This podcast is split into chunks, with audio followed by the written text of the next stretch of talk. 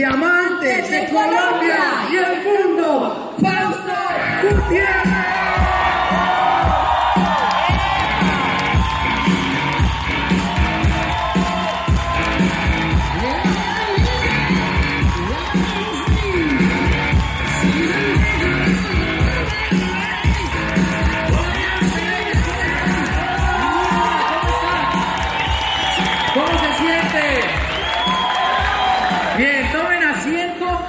Vamos a dar inicio. De verdad que es una alegría poder estar aquí compartiendo con ustedes. Pero de verdad que es un sueño hecho realidad poder llegar un día al eje cafetero y darnos cuenta de lo que está pasando y de lo que se ha construido a lo largo del tiempo. Quizás no es la primera vez que yo vengo a hablar para ustedes, pero quizás sí es la primera vez que me paro en una tarima aquí en una convención. Y de verdad que me llena de orgullo saber que el crecimiento que están teniendo es consecuencia de la consistencia de los líderes que están surgiendo. ¿Quiénes vienen por primera vez a una convención? Déjenme ver ustedes. Y vamos a darles entre todos un aplauso a ellos porque ahora hagamos una cosa. Démosles un aplauso como a usted le hubiera gustado que lo aplaudieran cuando usted era nuevo y se consiguió la plata para venir. Eso es. Y muchachos, de verdad que a mí me, siempre me gusta hablarle a los nuevos y me gusta preguntar dónde están los nuevos, porque evidentemente este tipo de eventos están creados para que tú que vienes por primera vez entiendas y tomes el negocio de Amway y le saques el provecho como nosotros se lo hemos sacado. Siempre me gusta saber dónde están los nuevos, porque todos tenemos una primera vez, porque todos un día fuimos nuevos, pero sobre todo porque el camino en el negocio de Amway comienza igual para todos. Y aunque parezca curioso, a pesar de que el negocio a veces comienza igual para todos, curiosamente no termina igual para todos. Y ahí es donde uno yo el otro día me preguntaba y hablaba con un socio y él me decía, es que debe haber algo que los nuevos deben entender, debe haber algo que los nuevos deben prácticamente comprender desde que llegan. Y entonces yo me puse a pensar en todo lo que vino pasando desde, desde que yo inicié en el negocio hace siete años y yo me puse a pensar en todo lo que yo viví de cuando arranqué el negocio hace siete años y definitivamente sí hubo cosas que a mí me ayudaron a que yo fuera nuevo, pero a que me funcionara el negocio. Ustedes tienen que saber un poquitico de mi historia. Yo conocí el negocio de Amway hace 10 años. Yo me meto al negocio cuando tenía 18 años, me emociono, le cuento a mucha gente, me dicen que no, mi papá me desautoriza, me rajo del negocio, me voy tres años a trabajar y me cuentan cuatro veces más el negocio, a todos les digo que no, y la sexta vez ya tenía 21 años y tomo la decisión de volver a Amway. Y entonces, mi primer evento fue una convención tal cual de mitad de año, en el año 2009. Estábamos en el Palacio de los Deportes en Bogotá y me llevan a una convención. Yo la verdad no tenía dinero para ir a la convención. Yo lo que tenía era ganas de conocer un negocio que me diera dinero y por eso me sonó loco cuando me dijeron, es que si quieres que te funcione tienes que ir a una convención. Hace siete años las convenciones valían 260 mil pesos y no 160 como ahora. Y entonces yo no tenía el dinero para ir. Y yo le digo a la persona que me invitó que yo no tengo el dinero. Él me dice, consíguetelo. Yo le digo que no. Él me dice que sí. Yo le digo, usted no me puede obligar. Y él me dice, pues tiene que conseguírselo. Y yo le digo, pero usted no es mi papá. Y me dice, vaya y se lo consigue. Y yo le digo, pero si a mí me invitaron a un negocio para ganar dinero, ¿por qué carajos tengo yo que conseguir dinero para ir a esa vaina? ¿Por qué no me pagan a mí las capacitaciones si yo voy a vender productos por ellos? Y él me dijo, porque es que es tu negocio, tienes que ir. Yo igual, y les voy a decir la verdad, él me promovió la convención el lunes previo al fin de semana de la convención. Y él me la promueve y me dice que yo como sea tengo que estar allá. Yo igual no tenía el dinero, yo le digo que me lo voy a ir a conseguir. El martes me acordaba de él, el miércoles lo pensé, el jueves se me olvidó, el viernes ya ni me importó. Y el sábado cuando él me llama, me dice, Fausto, ya comenzó la convención, estamos en la reunión de líderes, tienes que estar allá, has pensado en venir a la convención. Y yo le dije, "Mm, no me conseguí la plata. Me dijo, pero hiciste todo lo posible. Y yo le dije, sí, no se imagina, y no me la conseguí. Y me dijo, pero Fausto, ¿seguro? Yo le dije, sí. Fausto, tiene que haber de dónde sacar 20 para la convención. Yo le dije, mira Ricardo, a mí no me interesa esa vaina. Yo ya lo intenté, no me conseguí la plata, entonces no me voy a poner a conseguirme el dinero que no tengo para ir a una vaina que no entiendo, para tratar de construir algo que ni sé. Y él me dijo, pero Fausto, esto te va a cambiar la vida. Y yo le dije, ni me importa, o sea, igual, yo tengo una niña que acaba de nacer, mire, yo la única plata que tengo es la de los pañales de Sara. Y yo soy un papá responsable y no voy a hacer que mi hija pase necesidades. Y él por el teléfono me dice, Fausto, usted escoge o una semana de necesidad o una vida de escasez. Se jodió Sara y la plata y me fui para la convención. Y cuando yo llegué, estaba el Palacio de los Deportes lleno, lleno. Y había, obviamente yo era nuevo. Cuando uno es nuevo, yo sé lo que uno siente. Uno sospecha de todo lo que pasa alrededor de uno. Y uno sospecha porque normalmente uno ha crecido con la imagen de algo que uno cree que es el negocio de Amway. Entonces yo llegué allá, yo me senté y yo dije, a mí no me van a convencer de nada que yo no quiera hacer para terminar convertido en alguien que yo no quiera convertirme. Y al lado mío se sentó una señora, los que me han escuchado saben que la señora tenía más o menos 50 años, y en la medida que he ido contando esta historia, ya la tengo detectada. Yo creo que con tres o cuatro convenciones más llego a la casa de ella. La señora más o menos tenía 50 años. Y la señora estaba bien emocionada de pronto como el que usted tiene al lado. Y cuando decían bienvenido, la señora gritaba ¡Hola! Y gritaba, y yo serio. Y la señora me voltea a mirar y en un momento dado me dice, tú eres nuevo, ¿verdad? Y yo estaba serio, la volteé a mirar y le dije, me dijo, se te nota. Y yo le dije, ¿así? ¿Ah, Digo, sí, mijo, está muy tenso. Tranquilo, relájese, no le va a pasar nada. Le digo, le voy a dar una recomendación. Ya que vino y ya que se consiguió la plata para venir, el secreto es que esté aquí, mi hijo, vea, abra el corazón. Y ella me dijo eso, y a mí que abriera el corazón en un negocio donde yo iba a buscar dinero me sonó ridículo. Y yo la volteé a mirar y dije, y seguí mirando. La convención comienza, sale alguien, abre la tarima, comienzan a hablar, una diamante cuenta su historia y en medio de la historia hay un tema familiar duro de ella, comienza a llorar y yo preocupado, yo dije, Dios mío, toca llorar para que ambos funcione, yo no voy a servir. Y la señora me voltea, yo la volteo a mirar así, pero disimuladamente, y la señora estaba atacada llorando, atacada, hacía y me dice, muy duro, ¿no? yo le digo, qué duro, si eso pasó hace como 15 años, ahora viaja por el mundo. Y mire, la tiene plata y se viste bien y tal. Y ella dice, pero muy duro, no sea insensible, abra el corazón. Y yo ahí sentado, yo la y sigo mirando, sigue la convención a las 7 de la noche, sale una orquesta en el receso, y antes habían recesos con orquesta, ya no, por si le gustaba bailar, ya no, no, no, no. Y sale la orquesta, y la señora dice, mi hijo, ahora sí comenzó lo bueno, venga, bailamos. Mm, yo no bailo. Y me dice, ¿y por qué? Yo digo, no quiero bailar. Y yo me senté y durante una hora que duraba el receso, la vi cómo bailó, movió y todo al lado mío. Y cuando se acaba, ella llega y me dice, mm, la pasamos lo más de bien y usted se lo perdió. Y yo me quedé así, yo le dije, mm".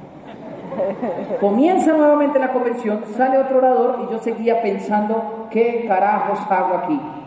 La señora se da cuenta, se me acerca y me toca la mano a la pierna y me dice, hijo, abra el corazón. Y ahí, ahí me preocupé. Yo dije, ¿será que entre más tarde, más caliente se va poniendo todo eso? O sea, no entendía por qué me tenía que tocar la pierna. Pero yo hoy entiendo qué significaba abrir el corazón. Es más, dígale que tiene al lado, dígale, abre el corazón, dígale, dígale. No le toque la pierna todavía, no se la toque. Pero hoy entiendo que es abrir el corazón. Miren, abrir el corazón es que usted se disponga mental y emocionalmente a estar acá. Y que usted entienda que si usted ya vino este fin de semana a hablar del negocio de Amway, pues su cabeza esté pensando en el negocio de Amway. Que si usted se consiguió la plata que no tenía para venir a un evento que no sabía qué era, pues ya que está aquí, disfrúteselo. Conecte su vista, su pensamiento, su oído, su tacto y sus emociones con todo lo que va a pasar este fin de semana. Porque van a haber dos días que a la persona que abra el corazón le puede cambiar la vida. Y se lo digo porque yo abrí el corazón hace siete años y el negocio me la cambió. ¿Qué es lo que pasa? Que es que a veces la gente viene y viene todavía pensando en la cuota del apartamento que no ha pagado. A veces la gente viene y se la pasa pensando en los niños que los dejó al cuidado de la abuela. Y entonces yo siempre le digo a la gente, mire, fresco, esté estos dos días emocionalmente conectado con algo que usted sabe que le va a cambiar la vida. O sea, si usted dejó los niños al cuidado de alguien, siéntase tranquilo, esa persona los está cuidando, los está mimando y les está dando besitos. Si usted dejó sus papás al cuidado de alguien, esa persona los está mimando, los está cuidando y les está dando besitos. Y si usted para venir tuvo que dejar su pareja en la casa, él está bien, o sea, no se preocupe. Usted tiene que entender que lo que necesitamos es que usted se disponga a estar acá. Y le voy a decir por qué. ¿Qué pasó? ¿Cuántos dejaron la pareja sola? No se preocupe, vea. Yo la primera vez que fui, fui y le dije a mis hermanos, tengo una convención y no quisieron ir. Le dije a mi papá, tengo una convención y no quisieron ir. Le dije a mis amigos, tengo una convención y no quisieron ir. Tenía una niña de tres meses en la casa y pues no la obligué a ir. Pero independientemente, lo que tú tienes, también lo tenía yo. Y lo que pasa es que yo sé que a veces para la gente lo que más le impide descubrir las grandes posibilidades que la vida le tiene preparada es el sesgo emocional a no conectarse nunca con lo que está viviendo en el momento. Hoy nunca más se va a repetir. Y sábado 25 de junio nunca más va, lo vas a volver a vivir. Entonces vívelo aquí, ya que estás aquí. Y no solamente que tu cuerpo esté, sino que tus sentimientos y emociones estén acá. Porque miren, eso fue lo primero que yo entendí que garantizó que si yo era nuevo, me funcionara el negocio como me decían que funcionara. Que yo me dispuse a estar en donde tenía que estar y me dispuse a sentir lo que tenía que sentir. Yo entré, entendí, me gustó, no me gustó, supe lo que tenía que hacer, no entendí lo que tenía que hacer, pero independientemente de lo que pasaba, todo el tiempo estuve conectado y salí a hacer el negocio. Obviamente, después de que entré en el negocio, comencé a darme cuenta de cosas que uno solamente entiende cuando ya se ha metido. De lo primero que me di cuenta es que definitivamente la gente en Amway es diferente. Y comencé a darme cuenta que la gente de Amway era diferente cuando me di cuenta que todo el mundo en Amway, después de un punto, se vuelven más positivos que los vecinos de uno. Me di cuenta que la gente se vuelve tan positiva que hasta parecen locos y raros. Parecemos.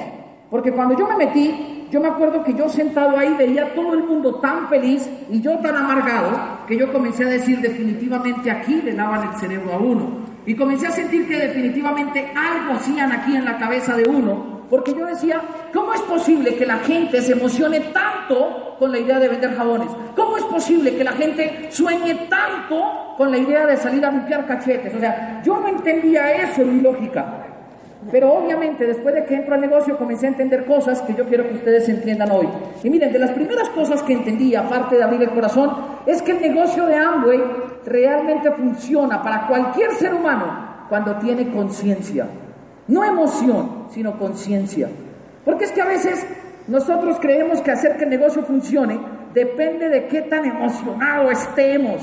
Y la verdad el negocio no depende de qué tan emocionado se ponga usted. El negocio depende de qué tan consciente sea usted de todo lo que hace todos los días. Miren, yo llevo siete años haciendo este negocio y hemos ya viajado por 20 países eh, después de que lo comenzamos a construir, todos esos 20 países gracias al negocio de Amway, y pues obviamente hemos viajado, le hemos hablado a miles de personas y la gente a, diario nos preguntan, dígame usted qué fue lo que hizo para llegar a diamante, dígame qué fue lo que usted hizo para que el negocio le funcionara, dígame qué fue lo que usted hizo para que la gente se le metiera, dígame qué fue lo que usted hizo para que le pagaran los productos, dígame qué fue lo que usted... Y entonces yo a veces le digo a la gente, mire, lo único que hicimos fue trabajar con más conciencia. Porque es que la emoción a uno le da las razones suficientes para iniciar algo, pero la conciencia siempre te va a dar los argumentos para terminar lo que iniciaste. Y entonces yo siempre le digo a la gente, no consiste en que solamente te inicies emocionado, sino consiste en que te mantengas consciente. Porque es que el que nunca logra hacer el negocio de ambos y de manera consciente, se le acaba la emoción cuando llega a la casa y ve que debe la luz, el agua, el teléfono y la pensión de los niños. Ahí se acaba la emoción. Pero el que se mantiene consciente, cuando llega a la casa y ve que igual tiene deudas, sale y comienza a producir, porque la conciencia es la única que logra hacer que usted con los mismos problemas que otro se acaba, la conciencia lo lleva a que usted se mantenga activo. Y le voy a decir una cosa, el problema de Amway es creer que el negocio solamente es perfecto. Y le voy a decir la verdad, el negocio de Amway no es un negocio perfecto. El negocio de Amway es un negocio posible. Y es posible y para todo el mundo, siempre y cuando usted tenga conciencia. Porque es que a veces la gente cree que es que los que llegamos a diamante, o los que se paran acá en la tarima, o los que salen a viajar por el mundo, nunca les pasó lo que le pasa a todo el mundo. Y le voy a decir algo, si nos pasó, Y nos ha pasado más veces de pronto que a usted. Lo único que nos ha diferenciado es hacia dónde rebotamos después de lo que hacemos. Miren, yo creo que para mí en la vida comenzó todo a tener sentido cuando comenzó a subir mi nivel de conciencia. Y eso comenzó a pasar evidentemente cuando a los 20 años, ¿quiénes tienen aquí 20 años? Levanten la mano los de 20 años. Yo a la edad de todos ustedes tuve un suceso en mi vida bastante raro. Yo comencé a salir con alguien y en 15 días quedé embarazada.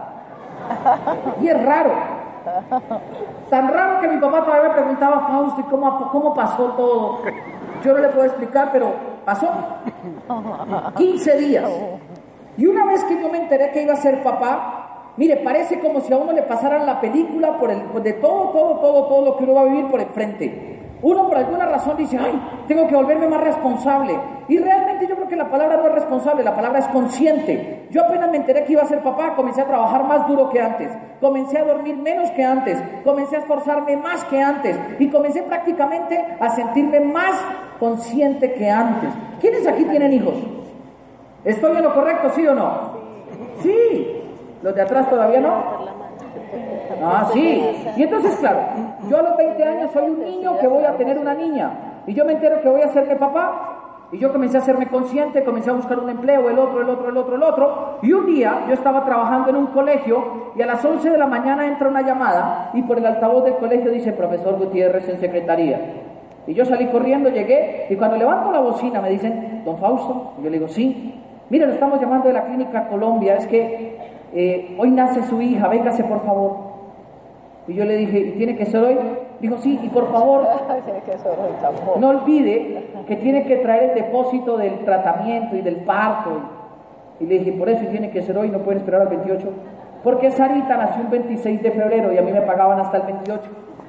Y yo lo que tenía preocupación era que iban a hacer cuando no tenía cómo pagar un procedimiento. Me dice, no se preocupe, aceptamos tarjetas de crédito. Y yo en esa época tenía una tarjeta de crédito. Y entonces yo dije, me voy para el hospital. Y salí, me fui. Cuando llegué, yo digo, bueno, vengo porque hoy nace mi bebé. De pronto mañana, pero hoy me dijeron. Claro, ¿cómo se llama usted, Fausto Gutiérrez? Ah, sí, ya está en tal habitación, ya está en trabajo de parto. ¿Ya? Sí. ¿Toca pagar entonces hoy? Sí. ¿Y cuánto es que vale? Tanto. Mm. Páguese. Y cual samurái. Y se pagó. La pregunta difícil fue cuando me dijeron, ¿a cuántas cuotas? 36. Y claro, usted ve que marca 36 y yo me entré tranquilo allá. Cuando estaba allá, pasa la médica y me dice, ¿tú eres el papá? Yo le digo, sí, me dice, felicitaciones, ¿tu primer hijo? Digo, sí. Dice, felicitaciones, ¿y te vas a entrar en trabajo de parto? Y yo le digo, ¿se puede? Dice, sí, pasa la caja y facturas. Le digo, ¿y luego cuánto vale? Dice, 320 mil. Le digo, mmm. ¿y es obligatorio entrar? Me dice, pero es tu primer hijo, no te lo puedes perder. Mira, yo que atiendo partos diariamente, te digo, no te lo puedes perder. Y yo me fui para la caja y le digo, señorita, me hace favor, me factura para entrar al nacimiento de la niña. Sí. 36. Y entré. Y yo entré. Miren, yo no sé cuántos de ustedes han estado, los, hombres, en trabajo de parto. Y yo estaba ahí, recibí la niña, y yo no sabía que se movían así.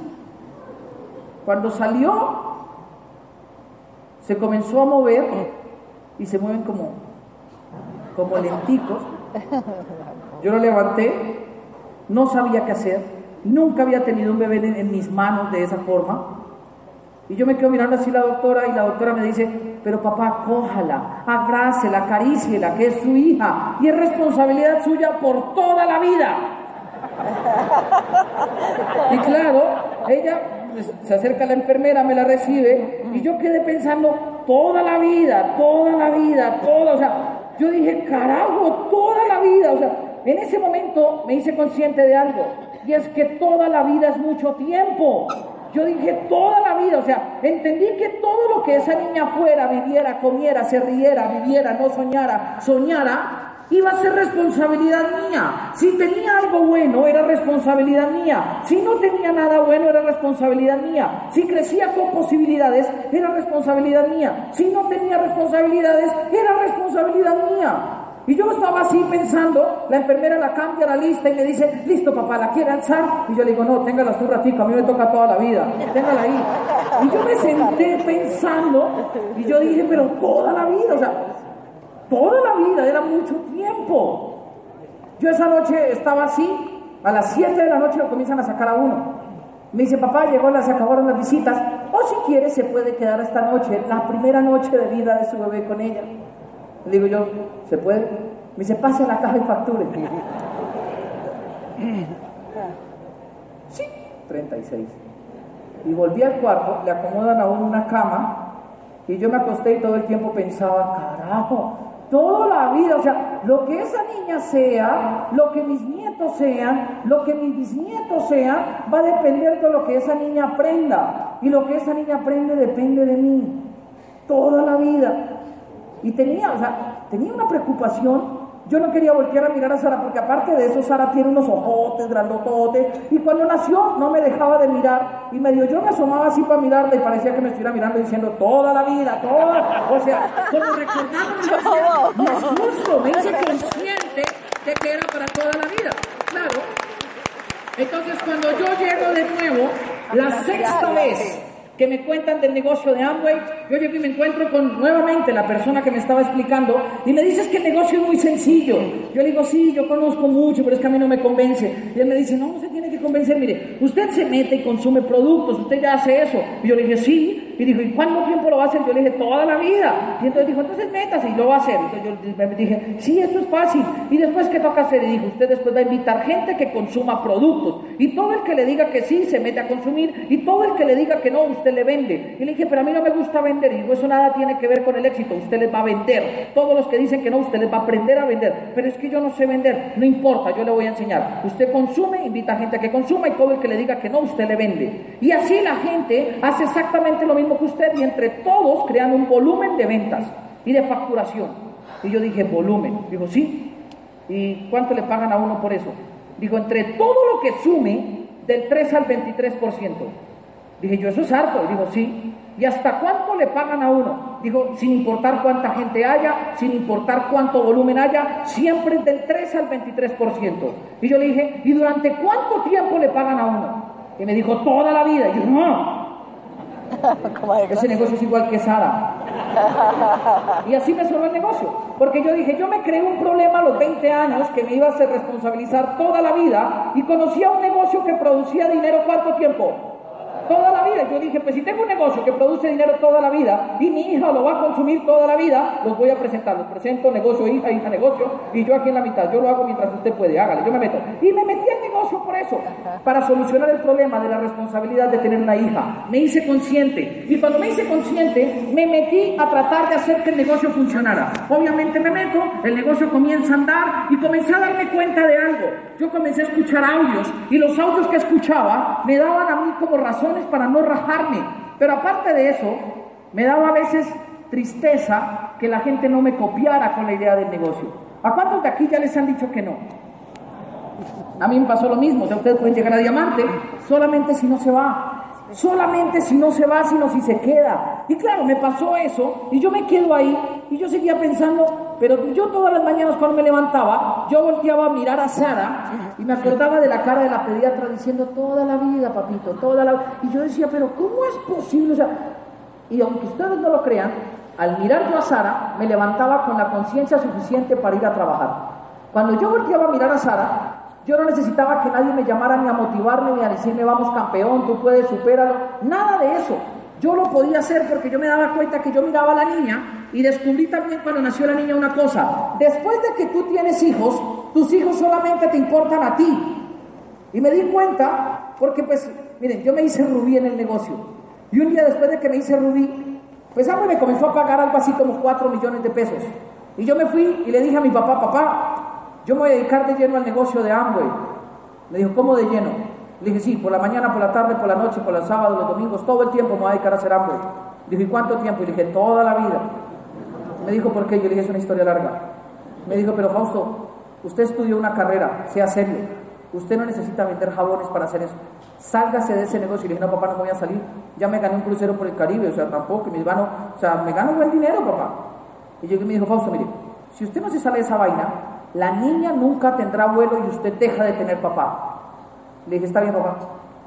Yo me voy a salir de ese negocio, pero, pero usted me comienza a dar 4 millones de pesos mensuales, que es lo que el negocio me está produciendo para mantener la niña.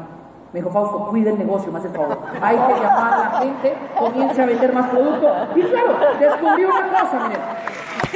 Descubrí que es que a veces, descubrí que es que a veces uno no se ha hecho consciente de que nadie está dispuesto a dar lo mismo que uno está dispuesto a dar por los hijos de uno o por los seres queridos de uno.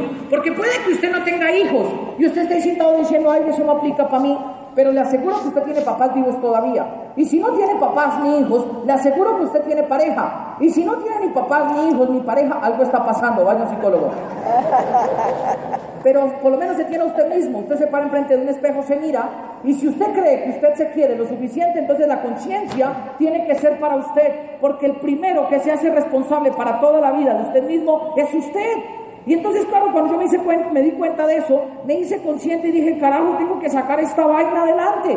Yo no necesitaba que nadie me llamara. Yo no necesitaba que nadie me movilizara. Y por eso a veces yo le digo al nuevo, lo importante es que después de que usted inicie, usted aprenda a abrir el corazón y a quedarse el tiempo suficiente mediante los actos de conciencia. ¿Y la conciencia qué es? La conciencia es saber a qué estoy dispuesto a quedarme, haciendo qué tipo de cosas, a pesar de que suceda lo que todos sabemos que sucede. Porque el problema no es Amway, el problema tampoco son los productos, el problema tampoco son los problemas de Amway, el problema es el nivel de conciencia con la que la gente hacer negocio. Y yo siempre le digo a la gente, es que los problemas que viven ustedes son los mismos que viven Fabio y María Juana, los mismos que viven Claudia y James, los mismos que viven Sandra y Juan David, los mismos que viven Pili y Hugo, porque son los mismos problemas que vive un 9, un 12, un 15, un plata, un oro, un platino, un diamante. Todos vivimos lo mismo.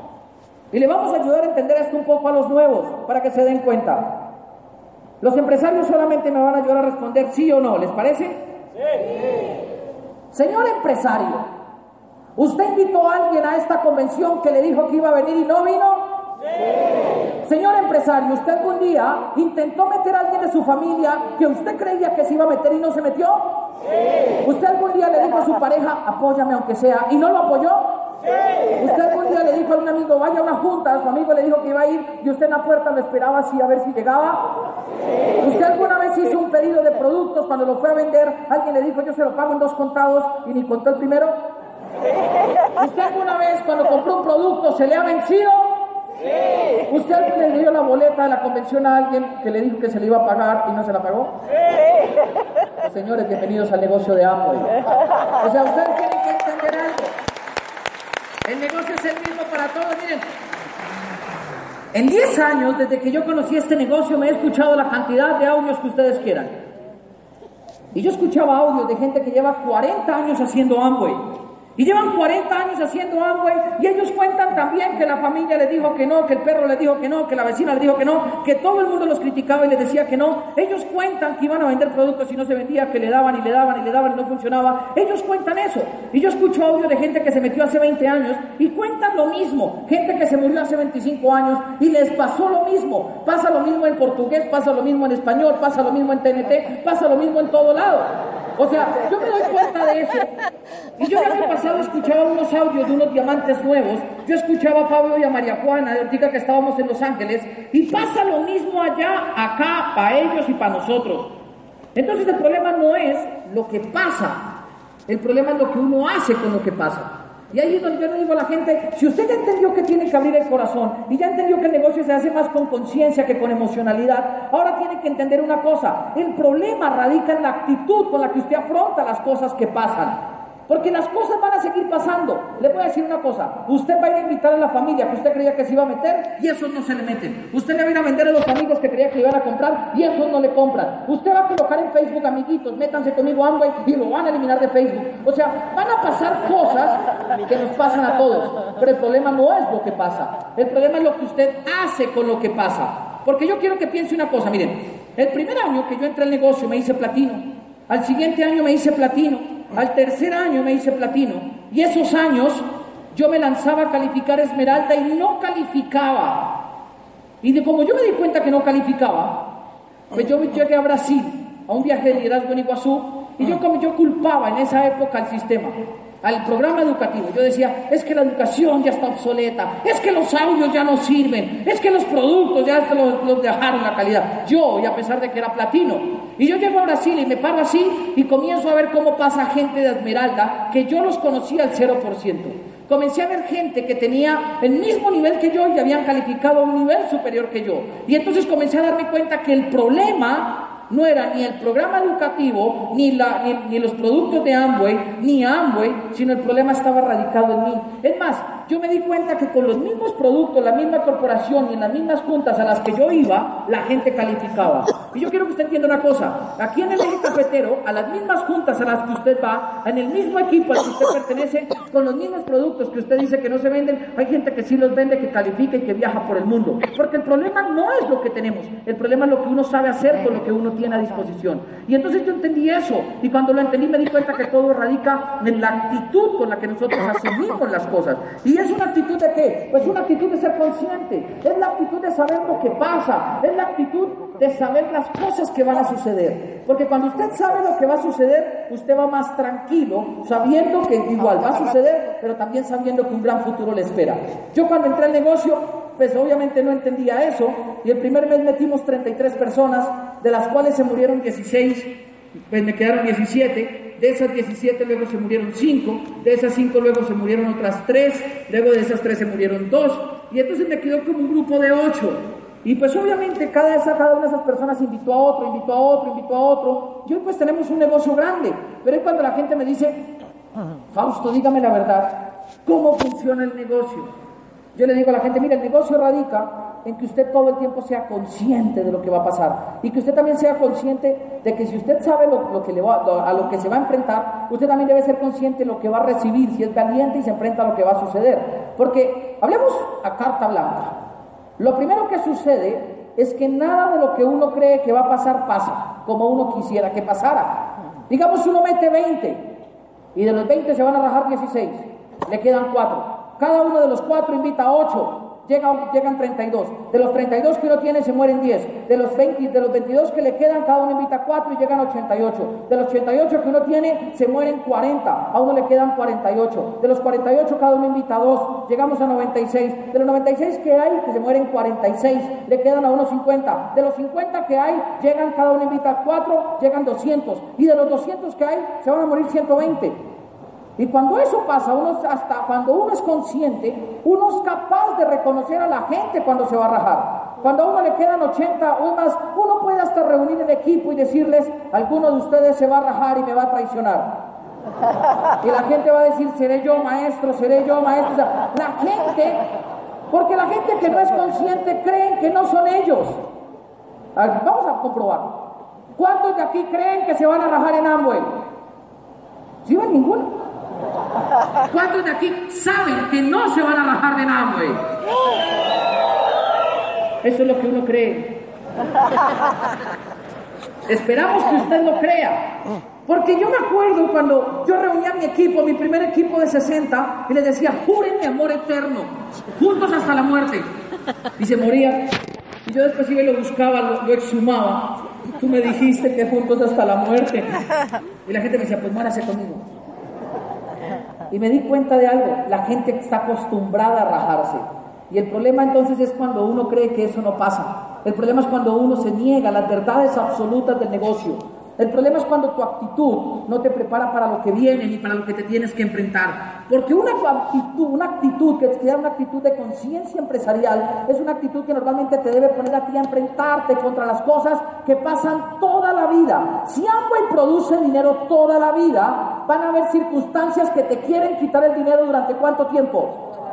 Y entonces tu actitud tiene que mejorar durante cuánto tiempo.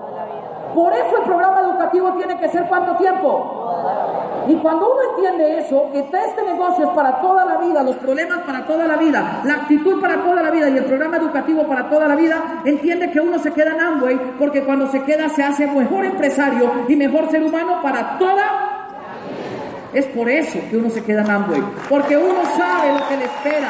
uno sabe y uno es consciente, pero también tiene que ser consciente de algo, que la actitud que usted tiene que desarrollar es una actitud de mejora constante y de mejorar marcas personales. Miren, yo en, alguna época de mi vida, como les contó Juaco, yo fui deportista. Y cuando era deportista me di cuenta que no hay nada más peligroso que un deportista que pensar en mantenerse en su propio registro. Y a veces, cuando uno mete gente en negocio, la gente siempre está pensando en mantenerse o en cuidar lo que construyó. La gente metió cuatro y trata de cuidar los cuatro que tiene o meten 10 y trata de cuidar los 10 que tienen sin estar pensando en que todo el tiempo la actitud tiene que ser una actitud de mejorar la propia marca personal. Miren, les voy a poner un ejemplo. Usted para un muchacho, nadador, y lo para en un, partidor de salida a competir los 100 metros libre. Él va a nadar y sale y nada 100 metros libres, digamos que en un minuto, 00 segundos, 00 centésimas. Y el muchacho va y se entrena un año. Y después de entrenar un año, viene y se bota y compite y hace 59. ¿Sirvió el entrenamiento, sí o no? Sí. Y luego va y entrena otro año y compite y se hace 57. ¿Sirvió el entrenamiento, sí o sí? Y luego entrena dos años más y baja 54. ¿Sirvió el entrenamiento? Pero ¿qué pasaría si él se hace un minuto? Entrena un año y se hace 1.02. ¿Sirvió el entrenamiento? Y si sigue entrenando y se hace 1.06, ¿Sirvió el entrenamiento? No. Y lo mismo pasa en el fútbol. A los futbolistas los miden por número de goles anotados. Porque lo que importa en un deportista que se tira a ganar es que siempre tira a mejorar su propia marca personal. Lo que sirve en un empresario que está dispuesto a ganar es que siempre mejore su marca personal. Digamos que un empresario entra con 400 puntos y usted lo inscribe al negocio y entonces el país entrena un mes y al otro mes hace 350 puntos. ¿Sirvió el entrenamiento? Pero si en el mismo entrenamiento hay gente que crece el volumen, en ese punto, ¿el problema es el entrenamiento o el empresario? Ay, si no responde. El empresario. La actitud del empresario. Entonces yo siempre le digo a la gente, es un negocio de tener el corazón abierto, es un negocio de trabajar con conciencia, pero sobre todo es un negocio de tener una actitud correcta basada en entender que siempre tengo que ir mejorando mis marcas personales.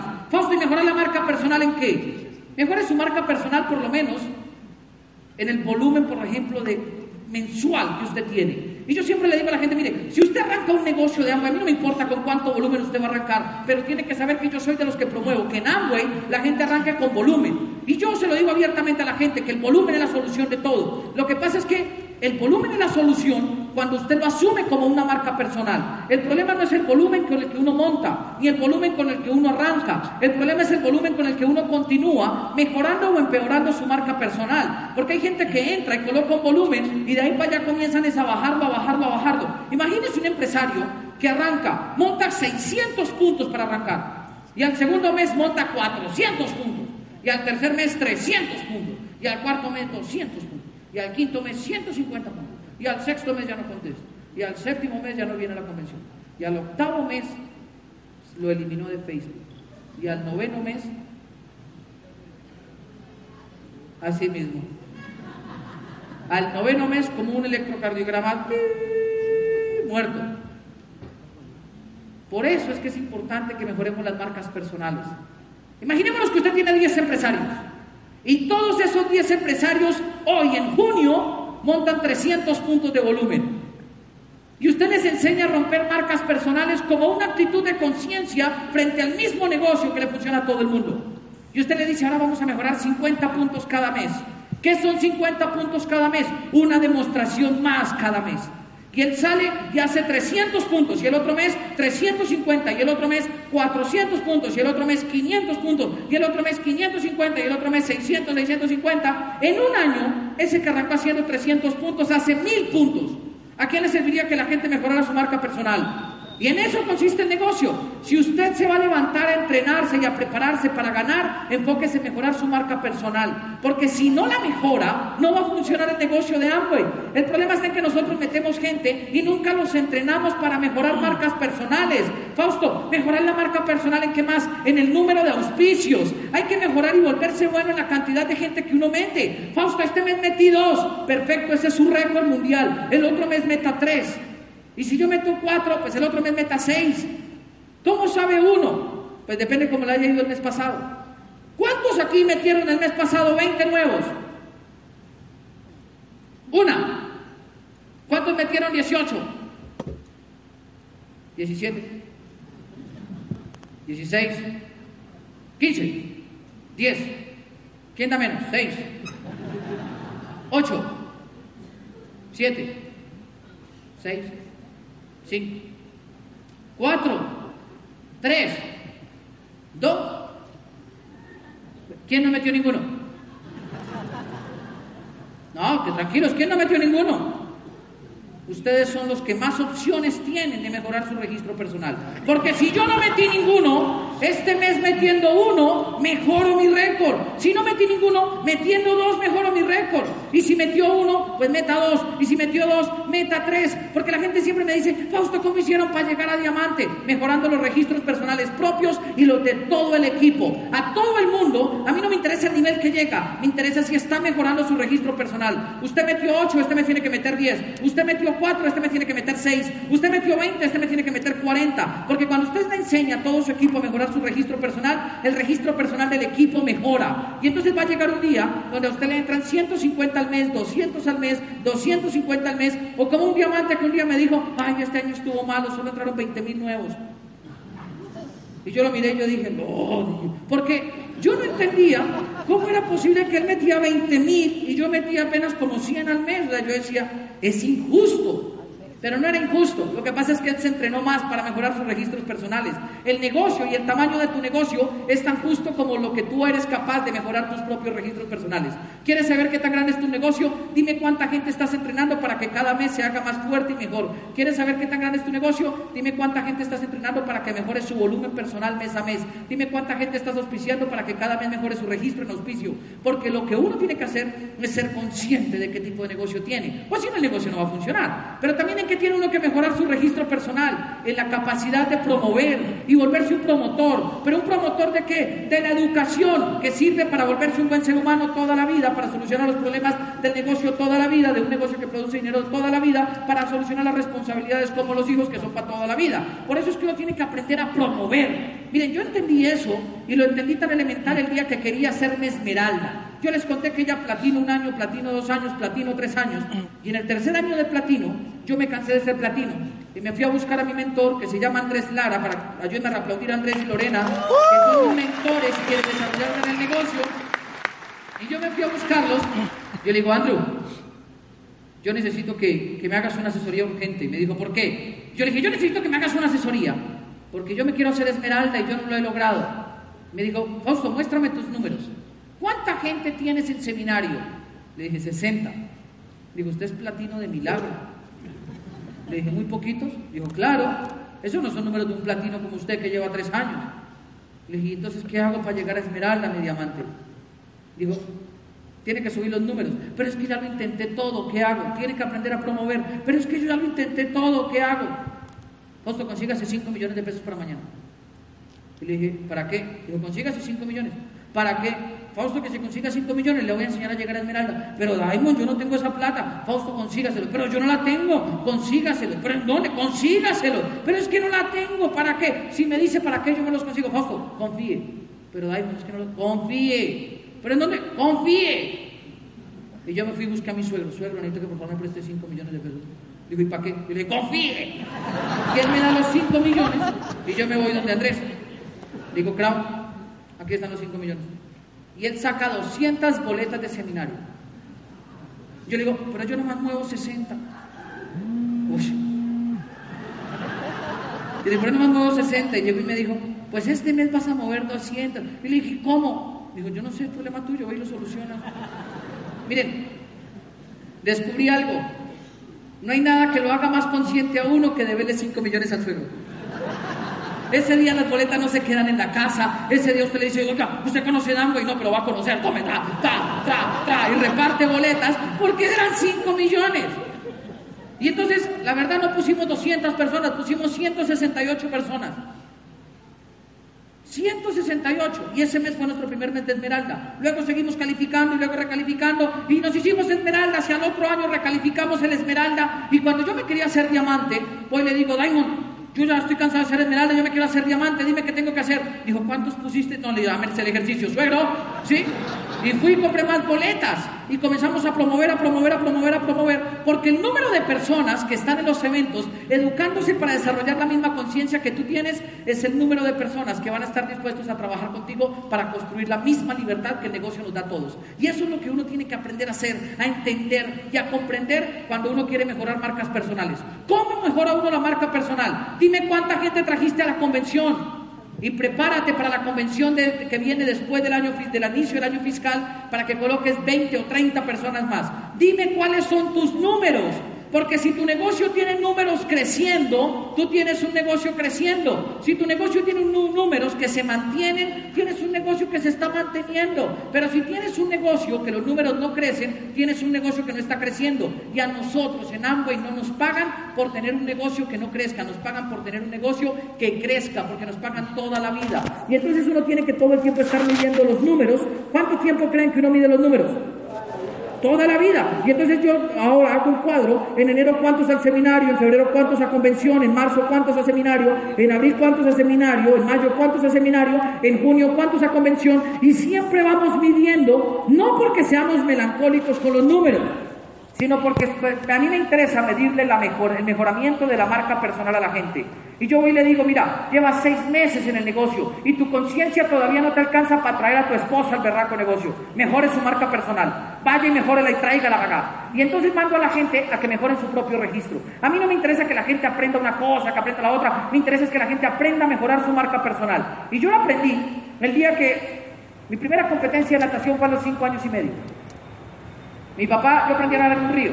Después me llevaron a una piscina y me enseñaron cómo tocar la pared y cómo hacer una salida. Y me llevaron a una competencia. Y yo en esa competencia, pues mi hermano mayor se votó y compitió y ganó. El segundo se votó, compitió y ganó. Y cuando yo me iba a votar tenía la presión de ganar porque mis hermanos ya habían ganado. Solamente que como yo era tan chiquitico, y ustedes aquí me ven grande, pero yo soy bajito, y no me quedaban las pantalonetas que vendían en el pueblo. Y entonces mi hermano, mi segundo hermano, el, de la, que está en la mitad entre el mayor y yo, o sea, el número dos, me dice, pues póngase la mía mientras tanto. Y me presta la pantaloneta de él, que es dos años mayor que yo, y él sí es gigante. Entonces la pantaloneta me quedaba grande. Y yo me boté al agua, y una vez me boté al agua, yo iba a ganar, se lo juro. Pero yo me boté y cuando me boté la pantaloneta, por más que me la amarré, se cayó. Y a mí para que no se me viera la parte noble del cuerpo, me paré así rápido para subírmela y cuando me volví a ubicar para nadar, ya todos iban adelante. Yo nadé lo más rápido que pude y llegué segundo. Y me puse muy triste porque no me había ganado la de oro como mis hermanos. Y mi papá en un momento me abraza para la casa cuando íbamos y me dice, mi hijo tranquilo, lo importante no es ganar sino participar. Y yo me solté así. Y me dio mal genio. Porque yo siempre he pensado que si uno va a competir o que si uno va a hacer algo en la vida, no debe ser solo por participar, sino debe ser para ganar. Si estás en este negocio, no lo hagas para ser un participante de Amway, hazlo para ser uno de los que ganan en el negocio de Amway. Porque gente que participa mucha, pero gente que gana poca. No es justo contigo, ni con tu familia, ni con tu esposa, ni con tu esposo, ni con tus hijos, que tú les digas que te vienes para acá un fin de semana para después ir a decirles, no, es que lo importante no era ganar, era participar. No es justo. Si usted ya vino acá y si usted ya ha sacrificado algo por este negocio, ahora le toca ganar, papá, porque no tendría presentación que usted después dijera que lo hizo solo por participar. Cuando yo entré a este negocio, uno de los audios que más me impactó a mí se llamaba Tú tienes dos opciones, de Alfredo y Juliana. Gracias por ese audio. Gracias por ese audio. Porque eso me mostraba que yo no estaba equivocado en la idea de que uno tenía que ganar en la vida. Eso me mostró a mí que yo no estaba equivocado en la idea de tener que defender las cosas en la vida. Y miren, el problema entonces, cuando uno entiende eso, es que uno siempre se lanza a mejorar las propias marcas personales. Y las mejora y todo el tiempo entonces el desempeño y el crecimiento del negocio va a ir mejorando. El problema en qué radica realmente, en cuando a veces nosotros le damos la interpretación equivocada al negocio que nosotros le tenemos que dar. Porque el negocio de Amway es uno mismo. Y hace un mes que estábamos en el negocio, en, el viaje de diamantes en China, y tuvimos la oportunidad de escuchar a un embajador corona fundador que se llama Leonard King, un tipo que, miren, para hacerles cortico la historia, el tipo es tan bueno en el negocio que en un año que se enfocó calificó 100 diamantes en su grupo. Y al otro año dijo, ay, estoy aburrido, voy a enfocar dos veces más y calificó 200 años en su equipo. Entonces, en dos años se calificó 300 diamantes en su organización. Entonces, pues algo sabe del negocio, entonces dijimos, hay que escucharlo. Y nos pusimos a escucharlo y nos dimos cuenta que el negocio es tan sencillo, pero tan sencillo, que lo único que le hace daño al negocio es la interpretación de gente complicada, tan complicada como nosotros. Y entonces hoy yo un día le digo a la gente, el negocio, mire, es sencillamente que usted cuide sus emociones, que usted cuide sus palabras, pero sobre todo que usted cuide que sus actos siempre estén mejorando una marca personal. Usted no tiene que entrar a hacer más nada que lo que ya le explicó su equipo de apoyo. Usted no tiene que entrar a hacer más nada que lo que ya le explicó la persona que lo invitó. Lo único que sí tiene que entrar a hacer es a cuidar sus emociones, sus palabras y sus acciones. Y que todo el tiempo sus acciones lo lleven coherentemente y consecuentemente al crecimiento y a la búsqueda de una meta nueva. Pero ¿cuál es el problema? Que es que a veces las acciones dependen de las palabras que salen de su boca y a veces las palabras que salen dependen de las emociones que uno siente. Entonces, si lo que todo depende de las emociones que uno siente, lo primero que uno tiene que entrar al negocio, usted que está nuevo, es a cuidar las emociones y no dejar que nadie le robe a usted la tranquilidad emocional de hacer este negocio. No dejar que nadie opine de por qué usted hace este negocio. No dejar que nadie le diga, ay, pero es que tan bueno o tan malo que es ese negocio. Usted lo que tiene que hacer es cuidar su estado emocional, envolverse en una burbuja y dejar que todo lo que venga le rebote. Porque yo siempre le digo a la gente, mire, si todos vivimos lo mismo, ¿por qué no todos reaccionamos de la misma manera? Desafortunadamente, porque no todos se cuidan las emociones de la misma manera como todos la cuidamos. Y yo le digo a la gente, lo único entonces que va a garantizar que usted cuide sus emociones es, básicamente el ímpetu empresarial que usted logra desarrollar cuando hace este negocio. Y entonces la gente me dice, Fausto, ¿y qué es esa vaina del ímpetu? El ímpetu es la forma como usted camina, como usted da la mano, como usted saluda, como usted aplaude, como usted levanta el cuello, como usted levanta la cola. Todo habla de su ímpetu. El ímpetu es la manera como usted entra a un restaurante y se sienta, como usted mira a la gente, el ímpetu es la manera como usted se mete las manos al bolsillo, como no se las mete, como se peina, como no se peina. El ímpetu es prácticamente lo que es usted cuando está enfrente de alguien. Y a veces el problema de la gente es cuando permite que la falta de ímpetu le otorgue derecho al otro para opinar sobre lo que nosotros hacemos.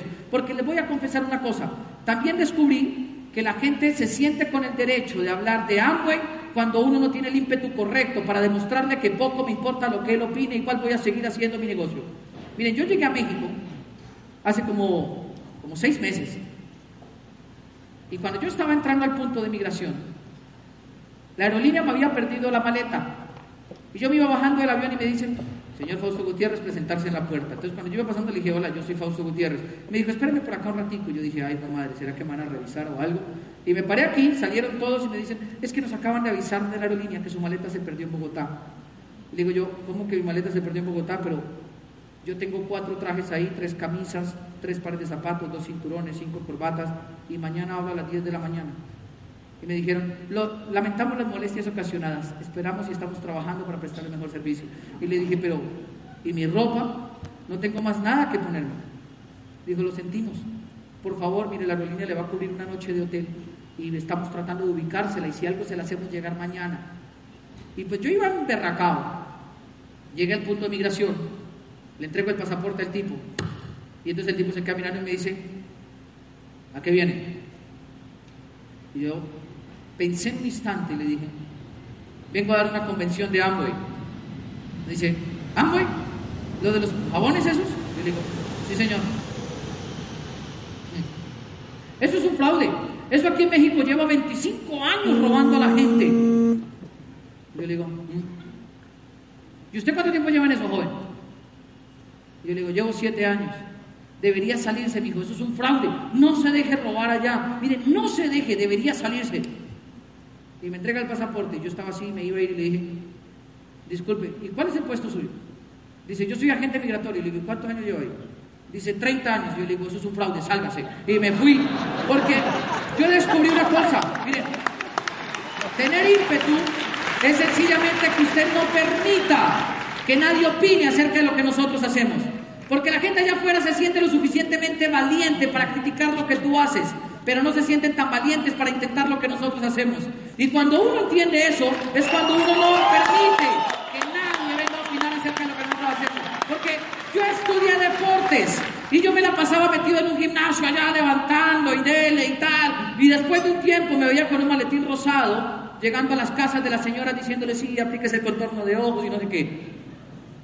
Y entonces ahí es donde la gente comienza a criticarlo a uno, cuando uno comienza a cambiar. Porque todo cambio implica crítica, todo cambio implica prácticamente que usted se destruya y se vuelva a construir. Y si usted está en proceso de destrucción para construcción nueva, no permita que nadie opine acerca de lo que nosotros hacemos. No permita que nadie opine acerca de la manera como usted está construyendo un futuro diferente para su hija. Porque le voy a decir también una cosa. Hoy mi hija tiene siete años, pero nunca ha visto a su papá de empleado. Mi hija tiene siete años, ha viajado por el mundo con nosotros y nunca ha visto a su papá pasar una hoja de vida. Tampoco lo ha visto llegar a la casa a decir, no hay plata. Tampoco lo ha visto llegar a la casa sencillamente preocupado porque no haya dinero con qué comer. Mi hija siempre ha visto una casa llena de abundancia, sencillamente porque yo un día le quité la posibilidad a la gente que me conocía que opinaran acerca de lo que yo hacía.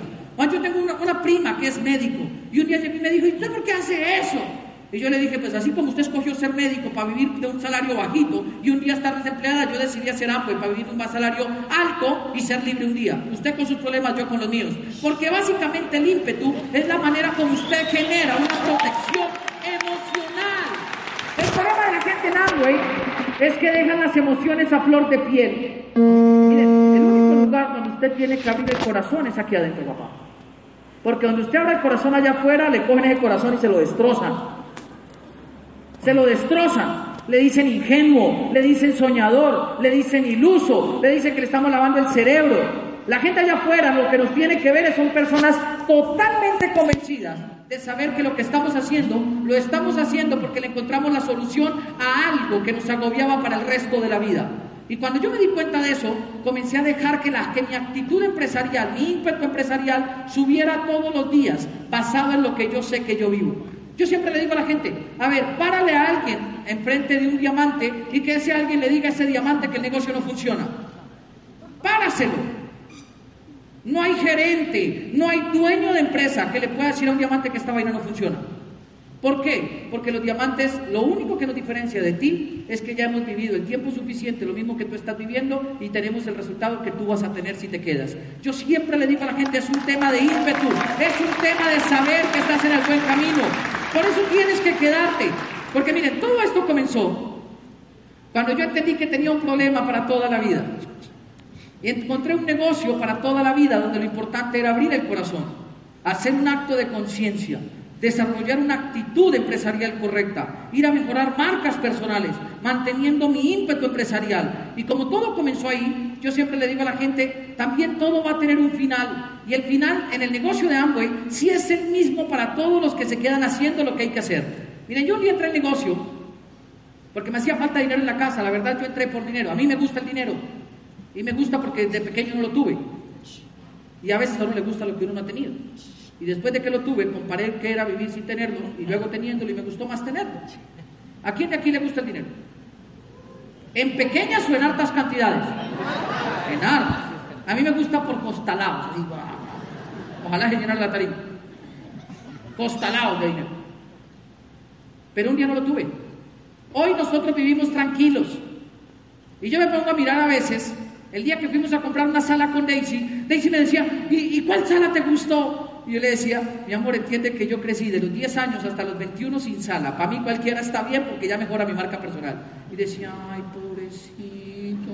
Yo le digo, no, no, no, no. Era una situación que teníamos. Mi amor, ¿y cuál comedor te gusta? Cualquiera, yo crecí sin comedor. Oh, pobrecito. Yo veo mi apartamento y yo veo que tiene tres baños. Y Daisy a veces me dice, Fausto, tú pareces loco. Les voy a decir por qué. Porque yo me baño en uno, me afeito en el otro y me peino en el otro. Y Daisy me dice, y tú pareces loco, quédate en el baño de nosotros. Yo le digo, mi amor, es que yo crecí en una casa donde éramos seis, más perro, más gato, con un baño chiquito. Entonces ahora que tengo tres, me gusta aprovecharlos. Yo crecí en una casa donde había un par de zapatos negros para todo el año y un par de tenis blancos para todo el año. Y los tenis blancos se los ponía uno con sudadera, con jean, con pantalón de drill, con lo que fuera. ¿Quién conoce a alguien así que le haya tocado? Yo crecí en una casa donde a veces tocaba comprar una crema dental así chiquita porque no alcanzaba, porque mis papás se quebraron cuatro veces. Y no es que fuéramos pobres, quiero que lo entienda bien, vivíamos como vive el 93% de la población colombiana. No es que fuéramos pobres, es que vivíamos igual que todo el mundo, que se hace llamar clase media. Yo crecí en una casa donde se hacía mercado no por lo que uno tuviera, sino por lo que alcanzara. 350, ay no, entonces sáqueme eso, sáqueme eso, sáqueme eso, sáqueme eso. Yo crecí en una casa donde crecí con ciertas limitaciones y ciertas necesidades. Pero si el camino comienza igual para ti que viniste este fin de semana a una convención, te voy a decir una cosa. Ahora yo me pongo a pensar, y tenemos tres baños en la casa, y tenemos siete camas, yo nomás utilizamos nomás una, pero tenemos siete, porque donde yo crecí teníamos una cama para dormir con mi, con mi otro hermano, eran dos camas para cuatro hermanos. Por eso ahora hay camas para todo el mundo en mi casa. Tenemos siete camas, tengo 17 pares de zapatos negros, tengo 11 cinturones, tengo 62 camisas, entre blancas y azules, las rojas y amarillas no las alcancé a contar. Y hoy la nevera está llena todo el tiempo. Y yo siempre le digo a la gente, esto no se lo cuento para que usted sienta que es que estoy siendo ostentoso o creído. Se lo estoy contando para que usted entienda que si usted se queda en este negocio, todo lo que un día tuvo en escasez lo va a tener en abundancia cuando llegue a diamante. Todo lo que un día usted tuvo en escasez lo va a tener en abundancia cuando llegue a diamante. Porque el camino inicia igual y el camino termina igual. Para aquel que entiende que este negocio es un negocio que uno tiene que hacer defendiendo los sueños para toda la vida. Amigos, nos vemos mañana. Muchas gracias. Chao.